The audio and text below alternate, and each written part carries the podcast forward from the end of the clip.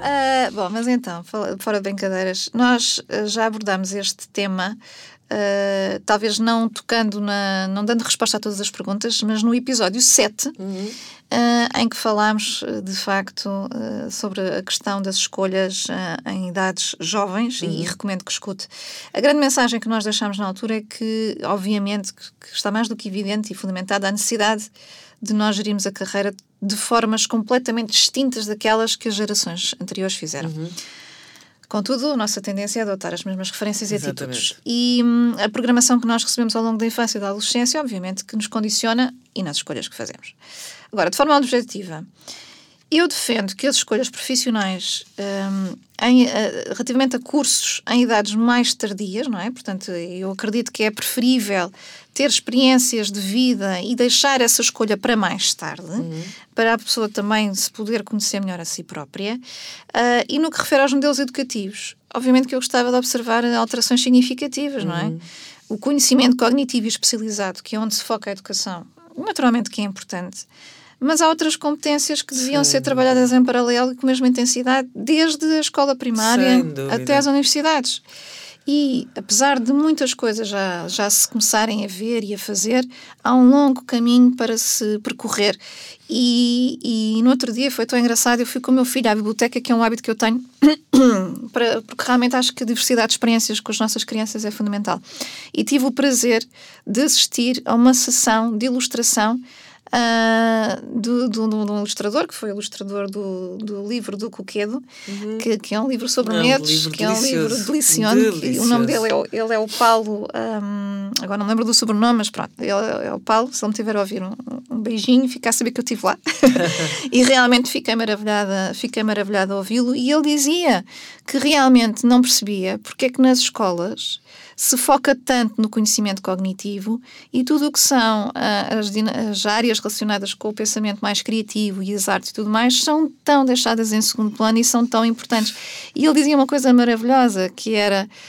Um, e que acho que até foi uma frase do, do Einstein, que é a ciência e o, e o conhecimento cognitivo leva-nos de A a Z, mas a imaginação não tem limites, leva-nos para todo lado. Completamente. E eu achei fantástico aquela, aquela, aquela partilha. E é uma pessoa que, que ele dizia, com algum pesar, que era funcionário público uh, e que nunca tinha tido a coragem de fazer só aquilo que ele estava ali a fazer. Via-se perfeitamente que o homem estava completamente uh, feliz por estar naquele momento a fazer uma ilustração à nossa frente à medida que, que as ideias iam surgindo. E foi um momento maravilhoso que eu agora não resisti a partilhar. Sim, sabes que eu vi um, vi um, um documentário há, há, relativamente pouco tempo sobre a criatividade, cheio de cientistas que diziam, uh, e investigadores clínicos que diziam que se não tivessem o lado criativo desenvolvido não seriam cientistas. Claro, exatamente, exatamente. Agora, temos aqui outro feedback de um gestor de uma empresa no setor financeiro. Sim, estas pessoas também têm dúvidas. Uhum. e que diz assim: Boa tarde. Gostaria que numa das próximas abordagens focassem o tema integrado no Quer Posse de Carreira da perspectiva dos jovens milenares, dos millennials, o que verifica que para eles emprego para toda a vida não existe, só se interessam por projetos de médio prazo. Mas é, nós falámos dessa temática no episódio 3, uhum. sobre a realização da geração milénio, e vimos que o que mais valorizam é a aprendizagem, o desafio, o estilo de liderança e a cultura. Da minha experiência, o impulso deles é saírem quando a sua experiência não corresponde às expectativas ali ao final de algum tempo. Uhum. Mas. Mas quando mas... alguém os apoia, e esta é que tem sido aqui uhum. a grande experiência que eu tenho tido, e os ajuda a desenvolver, sobretudo, recursos emocionais, eles vão permanecendo. Agora, convém lembrar que o setor e o core business da empresa contam, e há certamente certos setores e negócios que vão ter muito mais dificuldades em manter estes milénio, Claro. Uh, principalmente se mantiver o seu claro. modus operandi. Claro. E, portanto, não vai ser através do nice to have, não é? a flexibilidade, o home office que o vão conseguir. Por outro lado, a consistência da experiência do colaborador, cada vez mais conta, e a Carolina Santos falava-nos disso. Exatamente. Um, e parece-me que, de facto, o paradigma a adotar em relação aos milénios terá. Recomendo que será mais potenciar essa energia enquanto a relação existe e abandonar a expectativa dos, dos milénios por seguir um emprego para a vida, porque isso, isso surge muito naturalmente das organizações que se consolidaram nesse pressuposto. Portanto, isto são tempos de mudança para todos E, e, esta geração vai para mudar as regras do jogo. Oh, isso é tão engraçado quando a gente pensa, agora vou uma, uma insubordinaçãozinha, uh, quando a gente pensa na vida está uh, a acontecer com o trabalho. Agora vou dizer uma coisa terrível. Uh, o mesmo que aconteceu com o casamento, não é? O casamento era para a vida inteira. Os nossos pais suportavam que tivessem que suportar, tivessem que suportar mulheres insuportáveis, homens insuportáveis. E hoje em dia o casamento é até que a morte do amor nos separe, uhum. não é? Uhum. E eu acho que é o que está a acontecer com o trabalho. Já não é um casamento. Já não sei em que, que episódio é que nós falámos disso, mas falámos exatamente desse paralelismo, uhum. não é? Que uhum. é a relação com o trabalho e a relação com, nos casamentos, não é? Porque Ainda bem. Acho que foi no, acho que foi no 8, no, Talvez. a relação no entre, não é? Sim, Porque realmente uh, esta ponte entre partes são partes de uma relação. Claro. E, e, quer dizer. Uh, e são duas entidades. E são, é? duas, são partes, duas não é? Claro, são duas partes, claro. são duas entidades, e portanto há muita coisa aqui em causa.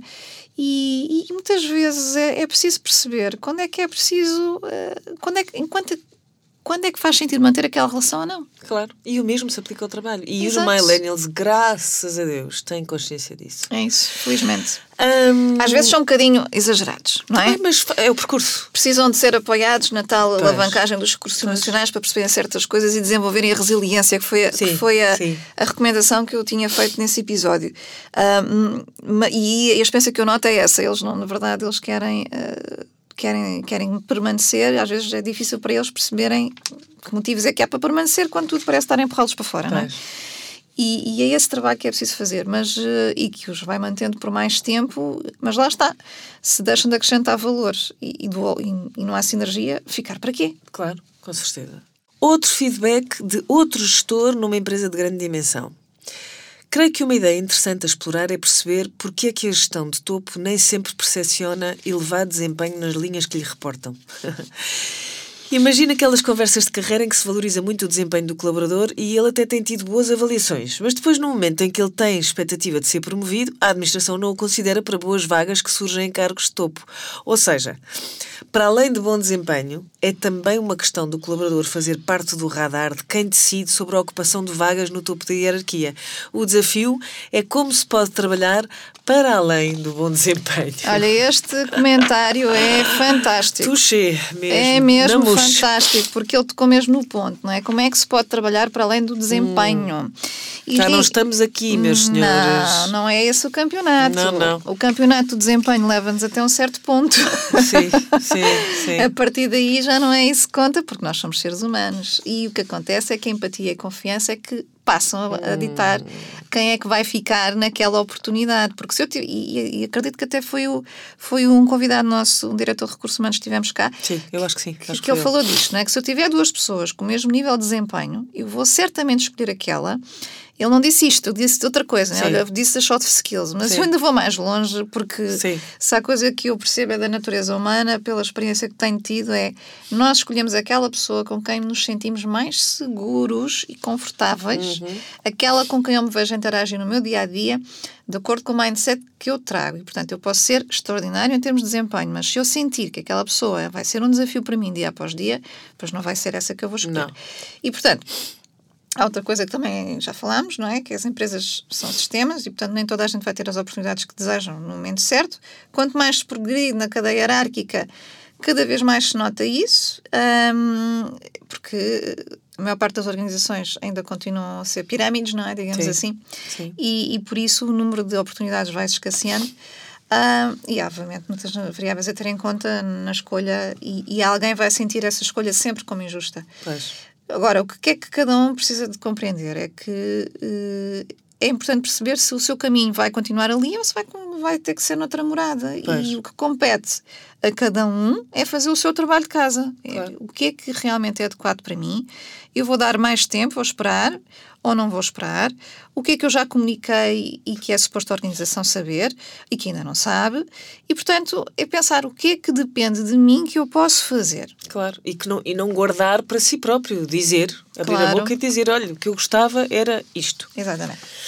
Temos aqui uma outra, outra pergunta, que na verdade são várias, de um diretor de recursos humanos de uma empresa multinacional. Portanto, como veem, nós tivemos aqui vários feedbacks muito, muito diversificados. O que fazer se estou numa empresa em plena transformação? Que também deve ser o pânico de muita gente. Fico quietinho no meu canto à espera que a água ferva, acrescento eu. Desculpem, fico quieto no meu canto, entro no movimento, saio logo que possível. Uhum. Responde lá, ora responde lá. Então, esta, estas questões refletem os comportamentos a que nós assistimos, não é? habitualmente, uhum. não é? É para todos os gostos. Há uns que ficam a observar, outros que resistem, outros que aderem à mudança, outros que abandonam o barco. Agora, claro que quando há transformação, isso implica mudanças a todos os níveis e, e, e temos que ser pragmáticos, não é? Não, não se vai obter resultados diferentes a fazer o mesmo de sempre e com as mesmas pessoas. Claro. E até recordo o que a Carolina Santos partilhou no episódio 8, no qual abordámos a importância do que é que se passa entre, entre. as entidades e os profissionais. E a Carolina refere que, no limite, a motivação intrínseca dita a atuação. Uhum.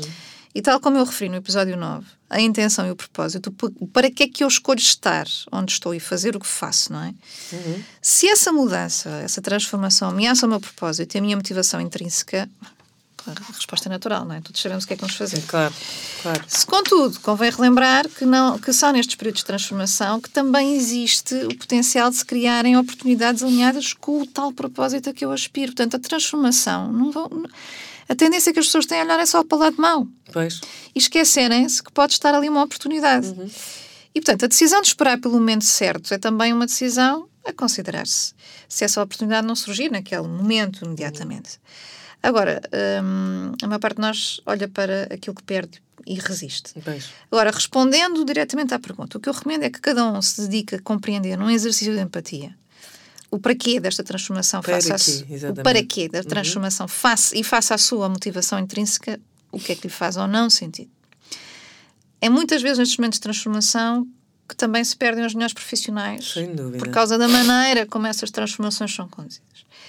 Mas cada um de nós, enquanto gestor ou colaborador, só controla o que depende exclusivamente de si e por isso, no final do dia, convém que se questione se fez o seu melhor em cada momento, ou se isso está em paz consigo próprio, porque é consigo próprio que vai ter que viver o resto da vida, não é com mais ninguém. É uma inevitabilidade. Nós vamos ter hoje um, um, convidado que foi para nós uma agradabilíssima surpresa, porque é alguém que mudou de carreira e que se apaixonou pelo, pelo tema ao ponto de decidir produzir também ele um podcast, um podcast se chama? que se chama Papa PhD. Yep, é isso. Uh, direcionado a outros que estivessem de alguma forma a passar pelo que ele já tinha passado. Que engraçado que chama-se David Mendes, iniciou a sua vida num percurso académico clássico e, a determinada altura, ele decidiu abandonar esse percurso em busca de uma, de uma maior realização.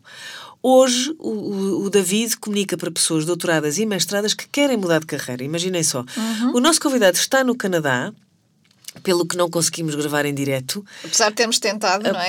Eu fiz imensas contas com ele. Então, se a gente gravar esta hora, consegue. Não, essa hora é de noite. Então, se gravar. então, essa não hora conseguimos. é de madrugada. Não conseguimos. Bom, mas o que, que é que nós fizemos? Nós conseguimos gravar uh, uh, as respostas do, do David às nossas, às nossas perguntas e ele enviou. Exatamente. Para que vamos agora uh, mostrar-vos quais foram. vamos fazer as questões e ouvir Exatamente. as respostas, não é? Exatamente. Então, Exatamente. Pergunta, a pergunta número um que nós fizemos ao David é de facto uh, qual, é que, qual é que é a sua história de, de vida. Queria começar por agradecer o convite e a oportunidade de estar aqui hoje no Quero Próximo de Carreira para partilhar um pouco do meu percurso e das lições que aprendi até hoje. O meu primeiro ponto de viragem uh, ocorreu quatro anos depois da licenciatura. Tinha trabalhado algum tempo com bolsas de investigação Uh, tinha trabalhado um ano para o Infarmed num programa de divulgação dos medicamentos genéricos junto aos médicos e mais um ano como professor assistente convidado na Escola Superior de Saúde Ribeiro Sanches da Universidade Lusófona. Tudo experiências muito enriquecedoras e, inicialmente, um pouco fora da minha zona de conforto. Depois de um ano a dar aulas, experiência que me deu muito prazer, percebi que, se quisesse aspirar a algo mais no ensino, tinha de apostar num doutoramento. No processo de entrevista para diferentes programas doutorais, tive reações diferentes ao meu percurso, algumas desencorajadoras, mas acabei por ter o privilégio de ser selecionado pelo programa doutoral em Biologia Experimental e Biomedicina do Centro de Neurociências e Biologia Celular da Universidade de Coimbra. Depois de um ano curricular em Coimbra, visitei diferentes laboratórios e acabei por escolher o Instituto de Neurologia da Universidade McGill, em Montreal, no Canadá, onde, de 2004 a 2009, fiz a parte laboratorial do meu doutoramento. A minha mais recente história de mudança foi depois do doutoramento. Defendi o meu doutoramento em Biologia Solar em 2010, na Universidade de Coimbra, já um ano depois de ter deixado a bancada e o meio universitário. Como referi há pouco, a parte experimental do meu doutoramento tinha decorrido entre 2004 e 2009 na Universidade de McGill. E, especialmente, os dois últimos anos foram árduos. Uh, acabei sem artigos publicados e com um relacionamento tenso com o meu orientador depois de meses a trabalhar sem bolsa. Uma situação difícil a vários níveis que me levou a decidir parar e escrever a minha tese mesmo sem publicações. Portanto, de algum modo, a escolha de sair do meio académico estava feita. Durante a escrita da tese, comecei a tentar saber que saídas de emprego alguns dos meus ex-colegas de laboratório tinham encontrado e rapidamente me apercebi de que teria possibilidades em redação médica. Várias pessoas que tinham passado pelo mesmo instituto que eu estavam empregadas numa empresa que produzia material de formação para companhias farmacêuticas e que estava a recrutar ativamente. Uma ex-colega passou o meu CV aos recursos humanos e, depois de algumas entrevistas e testes de escrita, fui contratado. Fiquei quatro anos e meio nessa empresa, onde aprendi muito. Eles estavam constantemente a contratar e tinham todo um sistema de onboarding e formação contínua feito à medida para reformatar doutorados ou mestres para o tipo de escrita e de serviço de que a empresa precisava. Depois desses quase cinco anos, eh, em parte em busca de mais realização pessoal e de independência, eh, em parte para melhorar o equilíbrio trabalho-família, agarrei numa oportunidade que se me apresentou de trabalhar como freelancer em tradução na mesma área e desde 2014 trabalho por conta própria e ofereço serviços linguísticos na área biomédica a um pequeno portfólio de clientes, o que me permite, entre outros, desenvolver outros projetos pessoais, seguir formações, mas também levar e trazer as crianças à escola e libertar de algum modo o horário da minha companheira, que tem um emprego clássico, por assim dizer. Como é que conheceu o podcast? O que é que, o que, é que acha do, do nosso podcast? Conheci o podcast Quer Próximo de Carreira no contexto de uma visita a Portugal em dezembro passado. Tive o privilégio de ser convidado a vir participar e dar uma palestra num encontro organizado pelos atuais alunos do meu programa doutoral em Coimbra sobre o tema Find Your Trail, ou seja, Encontra o teu caminho. Como orador, apresentei aos alunos o meu trajeto desde a minha licenciatura em Biologia Microbiana e Genética até hoje, assim como o tipo de projetos em que trabalho e como a minha formação me permite trabalhar num nicho e valorizar o meu know-how. Apresentei-lhes também o meu podcast intitulado Papa PhD, onde entrevisto pessoas com trajetos de carreira interessantes depois do mestrado e do doutoramento, assim como um condensado das lições que tirei tanto da minha experiência como das entrevistas com os meus diferentes convidados. À margem do encontro, fiz também entrevistas a alguns dos outros oradores e a outras pessoas que tive a sorte de cruzar durante a minha estadia. E foi no contexto de preparar a minha viagem e de encontrar em Portugal pessoas na área do aconselhamento profissional que encontrei o vosso podcast. O que me chamou logo a atenção foi a qualidade da produção. Depois gostei muito do formato, a dois, com a Lourdes e a Alexandra a passarem-se a bola e a trazerem cada uma o seu input, assim como da empatia que transparece em cada episódio. Estes fatores, adicionados à escolha de temas e de convidados, levaram-me a entrar em contato convosco, originalmente no intuito de nos encontrarmos ao vivo e a cores, o que acabou por não ser possível mas cá estamos, graças à magia da internet. Achei, e foi tão engraçado porque o, o David mandou-me um mail em dezembro, não sei porquê, passou-me despercebido. Uh, e eu só fui dar com ele em janeiro, quando estava a preparar este episódio. Que incrível! E eu, claro, ele dizia-me, sugeria um encontro físico para nos conhecermos, e eu respondia a dizer: Olha, não nos podemos conhecer pessoalmente, vamos fazer um Skype, vamos nos conhecer à distância. E fiz, tivemos logo uma empatia tremenda, com muitos pontos entre, entre as nossas histórias e experiências, e claro, surgiu o convite para para o David estar aqui e que bom que, que o David aceitou, mesmo num formato diferente, mas que tem uma história que só por si, para mim, já mostra aqui que tem tantos pontos em comum com todas as outras que nós já falamos, não é? Sem dúvida, sem dúvida. Muito obrigada, David, um, ehm, da aprendizagem que tem tido na produção do seu podcast. Uh, voltamos a referir, é o, o podcast do David é o Papa PhD. Quais são os motivos mais frequentes para, para que as pessoas mudem? Para os doutorados, o principal motivo para a reorientação é a realização de que o número de postos de trabalho no meio académico como professor investigador permanente é muito limitado. A segunda causa principal tem que ver com o facto de que, com o passar do tempo, as pessoas têm cada vez menos apetência para a precariedade da posição de pós-doutorando, assim como para as exigências que ela acarreta, como seja mudar de universidade, de cidade, de país. Um terceiro caso de figura de que me apercebi nas entrevistas é o de pessoas que se desencantam da realidade e do dia a dia de um investigador e decidem parar no mestrado e entrar no mercado do trabalho não académico mais rapidamente. Ou seja, é interessante porque o David reforça aqui a, a questão que há pouco falava, dos gatilhos, não é? Sim. De, de repente, e no meio académico isto é, é uma questão, que é, hum. se às vezes nas empresas já nos queixamos da falta de oportunidades, no meio académico isto Meu é Deus. muitíssimo mais intenso. Sim e, portanto, chegam ali a um, a um beco sem saída. Depois, a questão do, do, nível de exigência barra condições que as pessoas trazem realmente não é fácil. Uhum. E eu devo dizer que eu tenho experiência de acompanhamento de pessoas que estão na vida académica e que querem mudar e tenho muito contacto com a precariedade que estas pessoas, que, nem, que as outras nem imaginam. Não que são vidas inteiras um trabalho precário e, e com níveis de conhecimento fantásticos.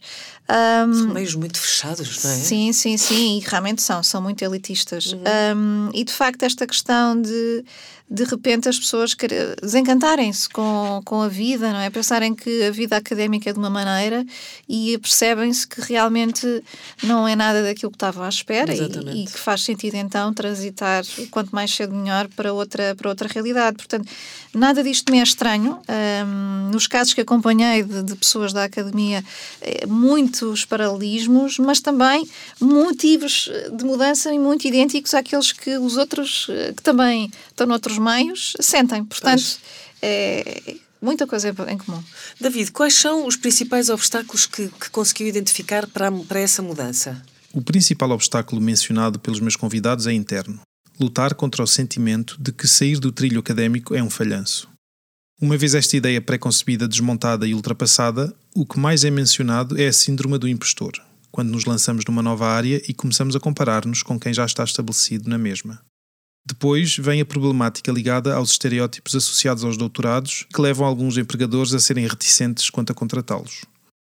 Outro tipo de obstáculo que também é mencionado com alguma frequência é a pressão e o julgamento que vem de fora, de professores, de colegas e muitas vezes de pais e familiares, no sentido de pôr em questão a decisão da pessoa e de tentar convencê-la de que está a cometer um erro crasso e irreversível. Este tipo de crítica é muito pesado para a pessoa que já está num processo de si difícil e pode levá-la a acabar por questionar o que ressente e tomar decisões que não são as melhores para si a médio e longo prazo, especialmente se vier de um superior ou de familiares de quem dependemos emocionalmente e não só. Um último obstáculo, que acaba por ser resultante de todos estes que acabei de mencionar, tem que ver com a saúde mental. Estou a pensar em ansiedade, stress, depressão, que é natural sentir nestes momentos, mas que podem ser agravados por alguns destes obstáculos que sejam mais difíceis de ultrapassar. Onde é que nós já ouvimos isto? Lourdes? Tal e qual. Tudo obstáculos familiares a quem quer mudar, independentemente da área por onde iniciou o seu percurso e que têm que ver com o lado humano e com o medo que, que desperta nestes processos de mudança, não é? A tal, Completamente. E a tal vulnerabilidade de que já falámos sim, também sim, aqui no podcast. E, e, é impressionante, mais uma vez, o impacto um, dos comentários e, e, e da, do desencorajamento que surge dos outros que desvalorizam a tal validação externa o que a pessoa está a sentir, não é? E como vê, é, isto para quem nos ouve, isto não acontece só a alguns, mesmo neste meio, no meio académico eh, que nós muitas vezes perspectivamos como uma coisa mais elevada, os problemas são exatamente os mesmos. David, uma última pergunta: que recomendações gostaria de deixar? A meu ver, há dois exercícios que podem ajudar muito numa fase de transição. O primeiro é começar por fazer um balanço de tudo o que se aprendeu nos anos de carreira ou de estudos precedentes. Comparar a pessoa que éramos antes desse trajeto com a que somos hoje, em termos de competências, sejam elas de teor técnico ou mais global, sejam relacionadas ao crescimento emocional que todos esses anos nos trouxeram. Este exercício permite-nos partir para a mudança com um balanço positivo e com gratidão pelo nosso trajeto, em vez do sentimento de insucesso e de rancor, de rejeição relativamente ao passado.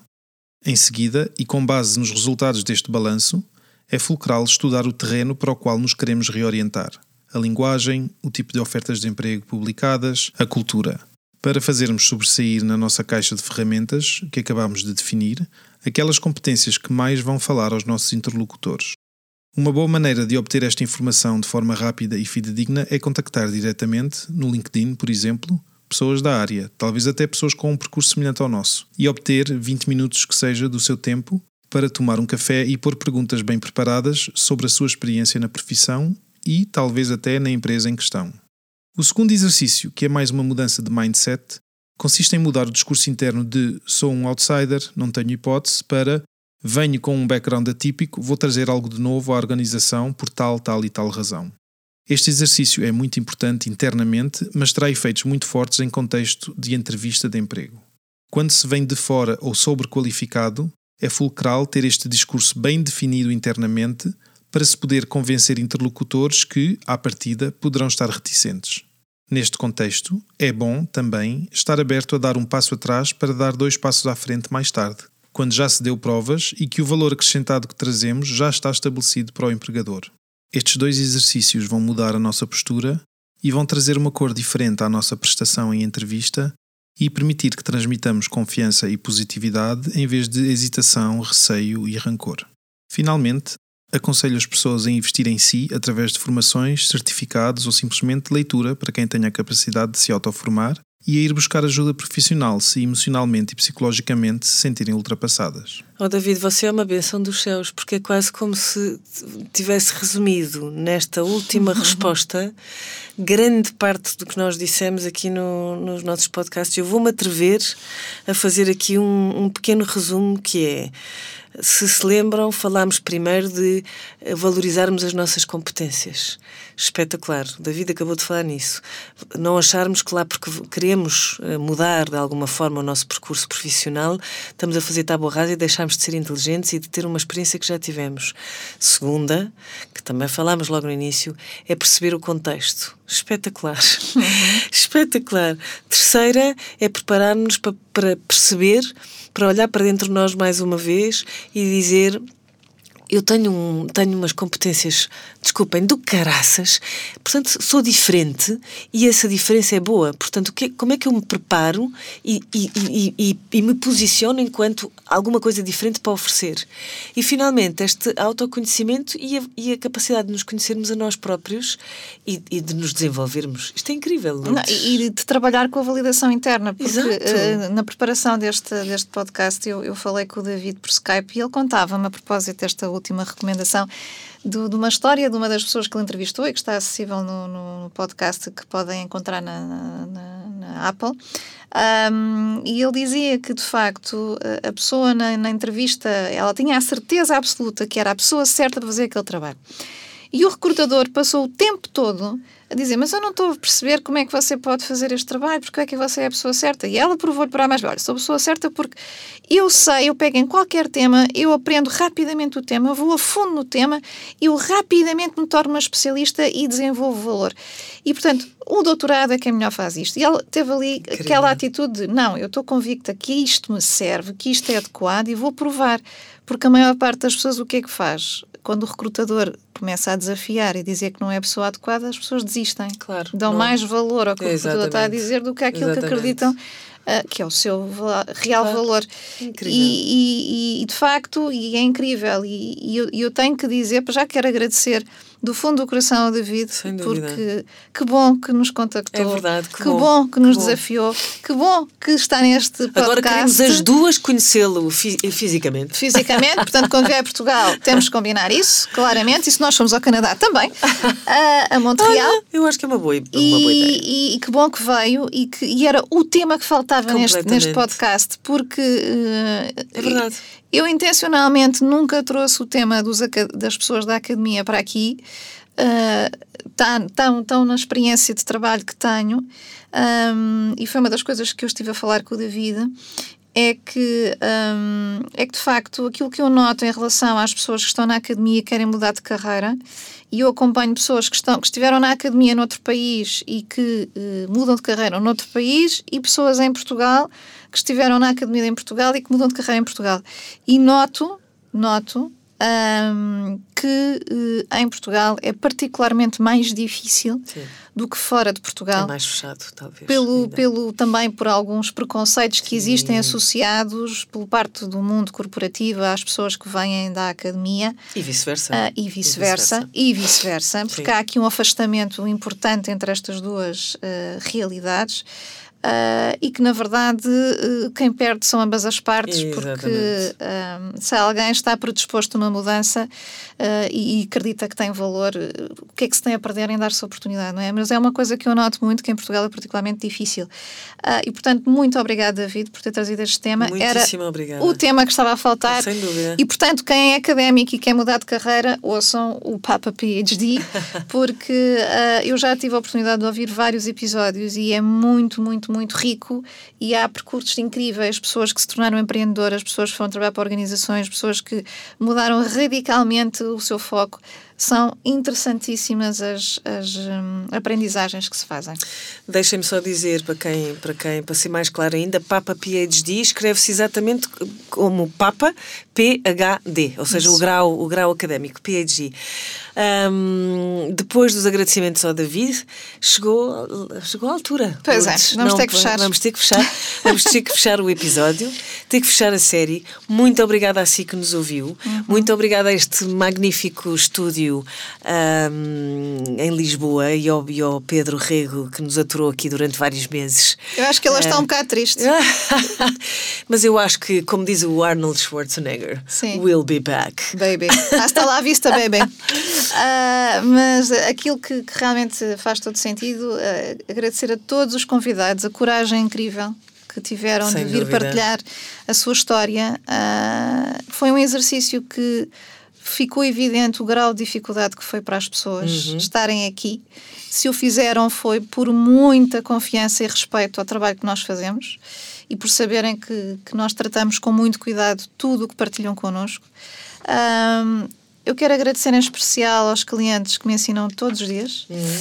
aos mentores que me apoiam e me desafiam, à equipa de trabalho deste podcast que eu já referi há pouco, e gostava de fechar com uma, fase, uma frase de incentivo, que é uma frase que eu gosto muito, do Gandhi, uhum. e que diz o seguinte, e que eu acredito que aqui ah, é um princípio de vida, que, um princípio fabuloso, orientador, e que pode trazer uma diferença ah, muito positiva no mundo.